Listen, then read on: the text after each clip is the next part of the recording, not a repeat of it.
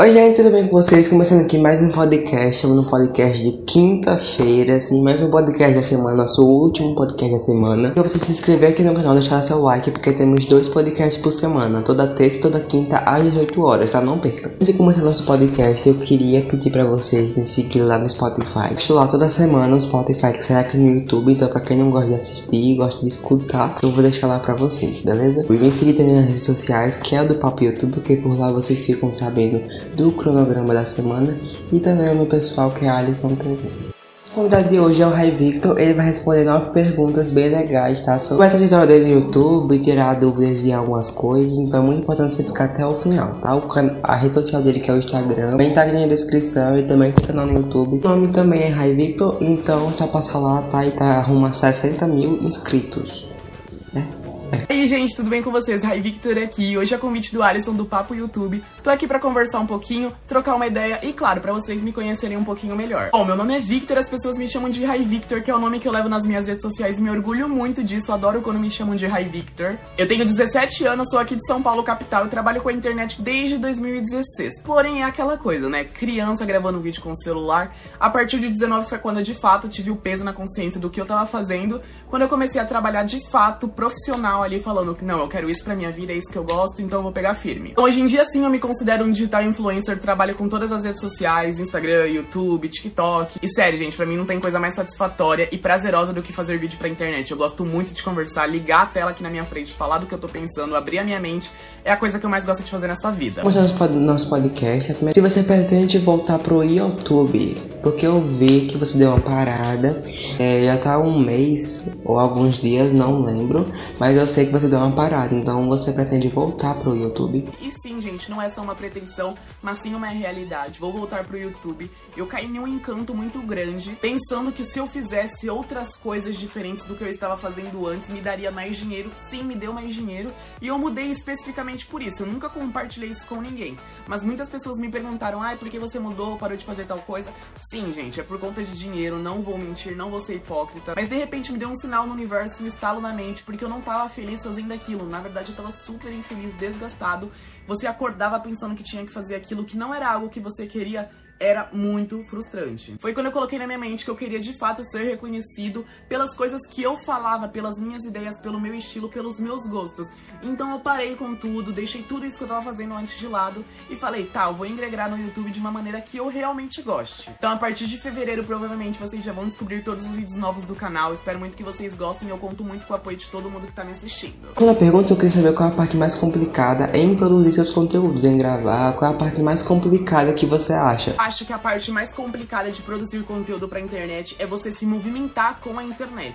A internet, gente, tá em constante movimento, em constante mudança, e você tem que se mutar muito para isso, para você ficar lembrado. Por exemplo, uma coisa que você assistiu hoje, que você viu hoje, provavelmente não vai se repetir amanhã, porque isso vai ser ultrapassado pro próximo dia. Então você tem que estar sempre atento àquilo que tá acontecendo para você entrar naquele meio e ser lembrado, ser visto, porque esse é o principal da internet. Para quem quer ter esse sonho de trabalhar, ser famoso, você precisa ser lembrado, visto. Você já passou por alguma situação ruim aqui na internet? Acho que eu não diria como situações difíceis, mas por alguns apertos. Já sofri muito ataque de hate, já vazaram meu número, já tentaram hackear o meu Instagram. Eu acho que o mais chato disso tudo foi ter criado briguinhas com outros digitais influencers do meu meio social. Cada um sabe quem é. Poderia colocar o meu ego em primeiro lugar falando, ah, estou certo, pronto acabou. Mas não é assim que as coisas funcionam. Estamos em constante mudança. Veja as coisas que eu falava, as coisas que eu fiz e fico muito envergonhado disso. Eram ações sujas, palavras sujas e hoje em dia, graças a Deus, estou desculpado com todas essas pessoas. Assumo o meu erro erro. Então acho que essas são as coisas mais difíceis que eu passei na internet, mas que de alguma forma me trouxeram frutos positivos como um amadurecimento. E a pergunta, eu queria saber se você sofre haters.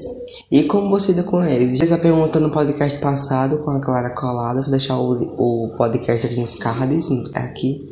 Não sei. Essa pergunta tem muito a ver com a pergunta anterior, que é sobre hate, ataque. E sim, gente, normalmente eu sofro bastante hate. No YouTube, principalmente, eu sempre ouvia muitas pessoas falando da minha cor, por exemplo, de pele, do meu cabelo, da minha orientação sexual, muitos comentários homofóbicos. No TikTok, por exemplo, eu sofro muito ataque por expor a minha opinião sobre falar o que eu penso, o que eu acho, e as pessoas não concordam com isso e vejam a necessidade de me atacar, não discordar da minha opinião. Eu entendo que você tem sua opinião, eu entendo que você tem seu gosto, mas jogar hate em cima da pessoa que tá produzindo aquilo não vai adiantar de nada, pelo contrário. Hoje em dia eu lido de uma forma muito tranquila com todos esses ataques, mas quando eu era menor eu lidava muito mal, gente, porque imagina uma criança ver comentários tão sujos sobre a sua pessoa, você se sentir a pessoa mais errada e suja deste mundo também. Você teve alguma inspiração para poder ser youtuber, produzir os conteúdos, ou você sempre quis ser youtuber e sempre foi algo que você quis fazer? Eu sempre gostei muito de uma câmera, então se eu tinha um celular eu tava gravando absolutamente tudo que tava acontecendo ao meu redor. Se eu em algum lugar eu gravava, se eu estava comendo alguma coisa eu gravava. Então a prática de gravar vídeo sempre esteve presente na minha vida desde pequeno.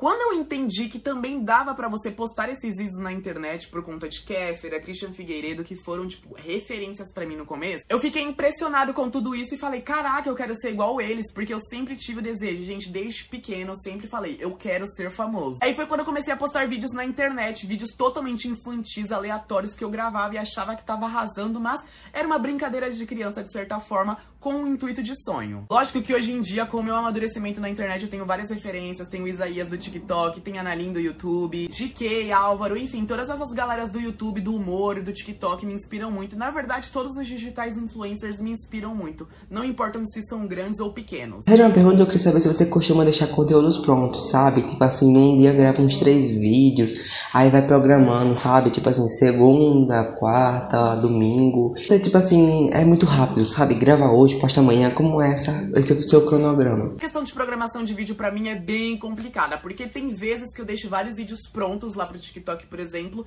e pro YouTube eu gravo no mesmo dia, solto no mesmo dia e eu fico com a minha cabeça, bum, estourando. Tem um amigo que inclusive fala pra mim, eu não sei como você consegue gravar, editar, postar tudo no mesmo dia, porque fica muita coisa. Realmente fica muita coisa, mas eu tô tentando me programar recentemente. Nesse momento eu tô deixando alguns conteúdos já prontos e aí eu vou soltando aos poucos, gravando, aí vai acumulando vários vídeos prontos e eu vou soltando para aliviar o meu trabalho. Porque, sério, gente, dá dor de cabeça é cansativo. É a pergunta, como você administra tudo, sabe? Instagram, YouTube, TikTok, vida pessoal. Você consegue administrar tudo? E eu que administro tudo das minhas redes sociais, de todas elas. Claro que eu sempre tenho o apoio dos meus amigos, de outros criadores de conteúdo digital que eu tenho contato que falam: ai, Victor, você pode fazer isso, você pode melhorar isso. Essas críticas construtivas e inspirações que ajudam muito no nosso trabalho. Mas eu que cuido de tudo, eu que edito, eu que gravo, eu que compro minhas coisas, enfim. É difícil, é muita coisa ao mesmo tempo para fazer. A gente tem que se organizar de fato. Meu notas do celular eu tenho um planner que eu deixo tudo separado. YouTube, eu quero fazer isso. TikTok, eu quero fazer isso. Instagram, eu quero fazer isso. E aos poucos, quando eu tô na rua, às vezes me dá um boom de inspiração, deixo lá anotado e assim eu vou me programando para gravar. Então, por exemplo, ah, segunda-feira eu tenho que gravar pro YouTube e editar vídeo pro TikTok. Na terça-feira eu tenho que postar vídeo no YouTube e também gravar outros vídeos pro TikTok. Na quarta eu tenho que postar um Reels. Enfim, eu vou organizando dessa forma por dias da semana, normalmente de segunda a sábado, porque no domingo eu fico um pouco mais recuado, descansado. Porque é real, gente, dá muito trabalho administrar rede social e a gente precisa cuidar da nossa saúde mental também. A pergunta eu queria saber se você tem algum projeto para suas redes sociais. Eu tô muito curioso, tá? Eu já falei aqui. Não, gente, eu não sou fofoqueiro não, sabe? Eu gosto de ter informações, tá? Mas eu gosto de ter informações e não passar para ninguém. Só pra né, ficar esperto. Mas então, você tem algum projeto, alguma novidade para suas redes sociais? Bom, gente, 2022 chegou e eu tô cheio de projetos novos em mente que eu estou trabalhando, organizando ambos. O primeiro, eu tô mais ansioso, eu acho que as pessoas que gostam de mim também estão bem ansiosas, que é a transformação do meu canal totalmente em lifestyle.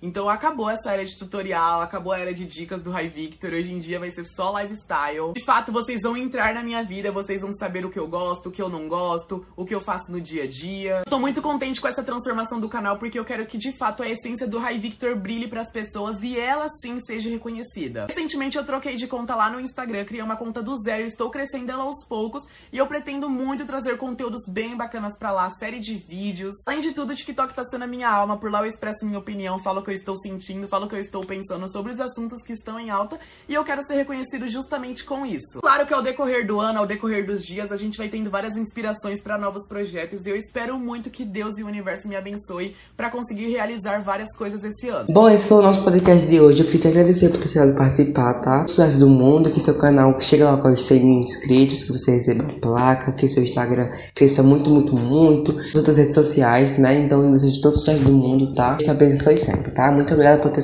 participar.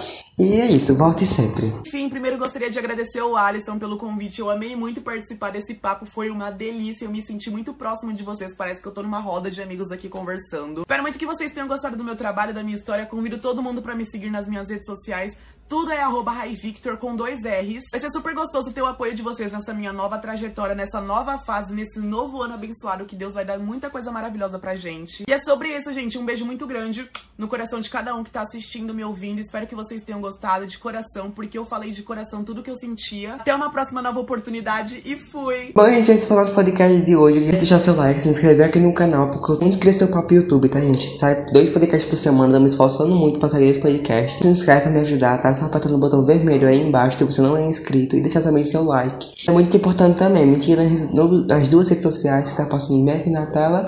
É isso, gente. Encerramos aqui mais uma semana.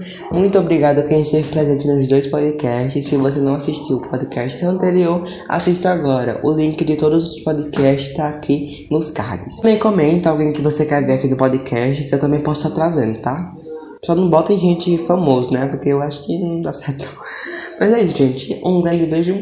Assim, também acompanhe no Spotify, tá? Depois, é, por exemplo, hoje é quinta-feira, então vai sair no Spotify na sexta-feira, tá? Sexta-feira sai os dois podcasts. É isso, gente. Um grande beijo e tchau.